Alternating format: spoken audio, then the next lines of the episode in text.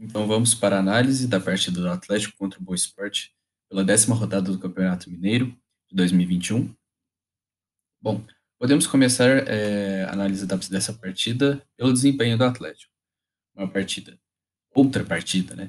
Pífia, é, com, no comando do Cuca.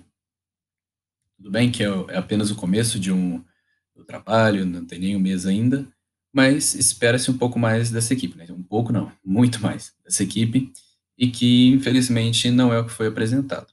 Uma vitória, apesar do fraco desempenho, é um time que sofreu para ganhar do, do, já rebaixado, né? Foi rebaixado após o jogo de ontem para o módulo 2 do Mineiro, né? Do Boa Esporte, uma equipe que sofreu para ganhar do Boa Esporte e que só obteve essa vitória através de um pênalti, acredito eu, inexistente né? O Nath foi tocado fora da área, então não é caracterizado o pênalti. O Cuca, né, o novo técnico do Atlético, mais uma vez se mostrou fraco, ultrapassado, é, que não apresenta um modelo de jogo compatível à equipe que tem, compatível ao nível da equipe que tem, ao nível do investimento. É, é de se espantar também, acredito eu, a ausência do Zaratio, que na equipe de transição, digamos assim, entre o São Paulo e o Cuca. É, foi um dos destaques né, na equipe do Lucas Gonçalves, e acredito eu também que seria o parceiro ideal do meio-campo com, com o Nath Fernandes, mas mais uma vez ficou de fora da escalação. Em seu lugar, de forma incoerente, acredito eu, foi colocado o Dilan Borreiro, que na própria e entrevista coletiva após o jogo, foi dito pelo técnico Cuca que ele atuou em dois setores do campo, fazendo um pouco mais o meio de campo, o lugar que seria do Zaracho, e atuando um pouco mais pela direita. É, ao meu ver, ele é abaixo tecnicamente, é o que destoa dessa equipe do Atlético, muito, muito abaixo tecnica, tecnicamente, realmente, nessa brincadeira de dos sete estrangeiros que estão no elenco do Atlético e que só podem ser utilizados cinco Acredito que ele deve ser o que, que fique de fora, né? É, não tem condições nenhuma de brigar pela titularidade. É, mais uma vez, né?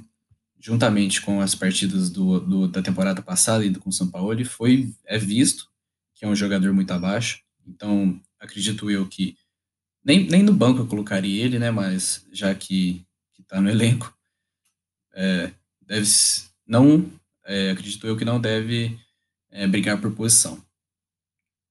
É, além disso, foi citado na entrevista coletiva dele também é, que o Atlético já fez 10 partidas no ano, essa foi a décima contra o Esporte, é, com oito vitórias e apenas duas derrotas. Só que é importante citar aqui, dessas é, oito vitórias, quatro foram com o Lucas Gonçalves, e dessas duas derrotas, as duas foram já no comando do Cuca, contra a Caldense e no, contra o Cruzeiro. Então, é, com relação ao início do trabalho do São Paulo ano passado e o início do trabalho do Cuca, percebe-se é, a diminuição, né, uma queda do, do desempenho da equipe, é, realmente em dados estatísticos e, e no próprio campo em si, né, percebe-se né, uma ausência tática muito grande. Vamos agora é, para a análise de dados desse jogo. É, venho citar aqui também, os dados foram coletados do Galo Estatísticas no Twitter. E, bom, o Atlético no jogo de ontem contra o Boa Esporte foi o time com menos desarmes, né? Foram oito do Atlético contra 14 do Boa.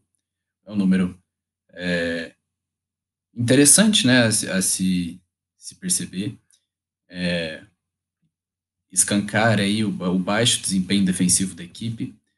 Foi o time com mais posse, é, com 68% da posse de bola contra 32% do Boa. E fazendo um gancho, né, linkando aí com a posse de bola, percebe-se que o Atlético teve 515 passes durante o jogo, com 94,9% de acerto. Nesse, nesse aspecto, é, percebe-se uma evolução do time realmente, em comparação ao jogo do Cruzeiro, que foi um time que rifou bolas é, de uma forma inexplicável, rifou muitas bolas durante o jogo, o que caracteriza uma perda de posse é, fatídica, uma perda de posse que não pode acontecer, e uma perda de posse que gera é, contra-ataque, gera ataques do adversário. Então, nesse aspecto, é, é nítido que o time melhorou, só que não podemos é, confundir esse, esse acerto de passes com criatividade, que foi uma coisa que faltou ao Atlético, falta ao Atlético, o que, que é a, a criatividade, o que é espantoso, tendo em vista o meio campo com o Nacho, é, um ataque com o Keno, com o Savarino, que estava ausente no jogo de ontem, mas é, essa, essa posse e esse, e esse acerto número de passes não pode ser confundido com criatividade. É, foram 24 finalizações no jogo, com apenas 9 certas, é, muito também pelo desempenho do, do atacante Vargas, que ficou muito abaixo também, né? Fez um gol, porém perdeu inúmeras chances que poderiam ter é, dilatado essa vitória do Atlético. É, além disso, o número que mais chama atenção nessas estatísticas do jogo de ontem que são os cruzamentos. Foram 51 cruzamentos no Atlético, com um acerto de 25% apenas. Ou seja, desses 51 cruzamentos, o Atlético conseguiu é, efetivamente a, a, achar alguém dentro da área em 13 ocasiões, que é um número muito baixo e o, o alto número de cruzamentos é reflexo da falta de criatividade do time né? Um time que tem aí semanas cheias para treinar, né? Não sofre ainda com excesso de jogos e que infelizmente ainda não converteu o trabalho em efetividade, em um jogo bonito, um futebol bem apresentado. E, bom, caminhando agora para a finalização desse podcast, é, algumas considerações finais sobre o jogo de ontem, sobre o trabalho do Cuca até então, que, ao meu ver, apesar de ser o começo de um trabalho ainda, é, deixa muito a oferecer, tendo em vista o investimento, tendo em vista o time e tudo mais que sempre é citado quando se fala do Atlético. Então, é, os, os placares que, que o Cuca, que o Atlético vai tendo com o Cuca, as vitórias, uh, para mim, não são reflexos do futebol do time. Para mim, são vitórias que mascaram o baixo rendimento da equipe. E as derrotas né, contra Caldense e, e, Cruzeiro também escancaram o, o, o mau desempenho da equipe. Né? Não é uma equipe que joga bem. É, e o que é espantoso também é que é uma equipe que não joga bem no Campeonato Mineiro, que, ao meu ver, não é parâmetro nenhum né, para uma equipe que vai disputar título de brasileiro, ou melhor, pretendisse né, disputar título de brasileiro, título de Libertadores e título de Copa do Brasil. É, linkando também com a Libertadores, né, já saiu a lista de convocados para a Libertadores, saiu hoje, e né, dos 50 atletas escolhidos pela comissão técnica para integrar o elenco na Libertadores. E nessa lista de convocados percebe-se a ausência de um zagueiro, além do Júnior Alonso, um zagueiro de qualidade. Óbvio que ia estar ausente nessa lista, tendo em vista que não foi contratado. Então, né, não é, é, é, uma ausência, né, um defeito dessa equipe do Atlético, uma zaga mais sólida. Não, a dupla de zaga, que provavelmente ou vai ser Hever e Júnior Alonso ou Igor Rabelo e Júnior Alonso, em ambos os casos não inspiram confiança, são zagas facilmente vazadas e que, para um time com tantas ambições, como já foi dito, né, não acredito que seja o ideal.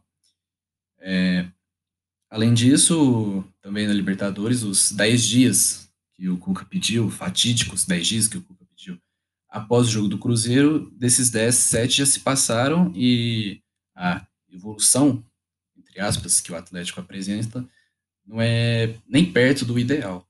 Não é nem perto do que o Atlético pode chegar nessa temporada, é, do desempenho que o Atlético pode ter e que deve ter, né? Um, um, Pretende-se ser uma temporada jogada fora. Então, se é, de 10 dias. Evidencia-se o quê? Um trabalho de um mês, né? Até então, ou seja, de um mês, o, o Cuca ainda pede mais 10 dias para organizar o Atlético.